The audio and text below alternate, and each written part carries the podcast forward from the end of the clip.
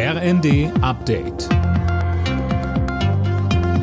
Stündlich neu. Auf den Punkt informiert. Ich bin Anna Löwer. Guten Tag. Weil der Strompreis immer stärker steigt, will Wirtschaftsminister Habeck den Strommarkt grundlegend reformieren. Wie es aus seinem Ministerium heißt, soll die Entwicklung der Strompreise vom Gaspreis entkoppelt werden. Denn bislang ist es so, dass die Gaskraftwerke am Strommarkt in der Regel den Preis vorgeben. Bei der aktuellen Entwicklung extrem ungünstig. Deshalb sollen künftig die Kosten von Ökostrom viel stärker ins Gewicht fallen, denn der ist vergleichsweise günstig. Der Haken, das ist ziemlich kompliziert und dürfte deshalb dauern.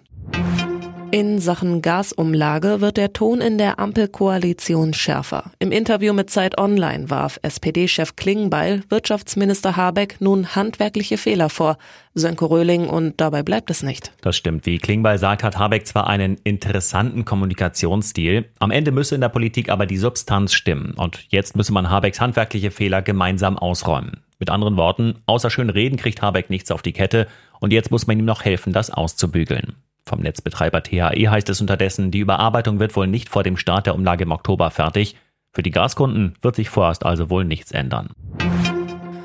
Bundesumweltministerin Lemke fürchtet, dass die Oder nach dem Fischsterben bleibende Schäden davontragen könnte. Dem RND sagte sie, es lasse sich noch nicht sagen, ob der Fluss sich wieder vollständig erholt. Die Ursache für das massive Fischsterben ist immer noch unklar.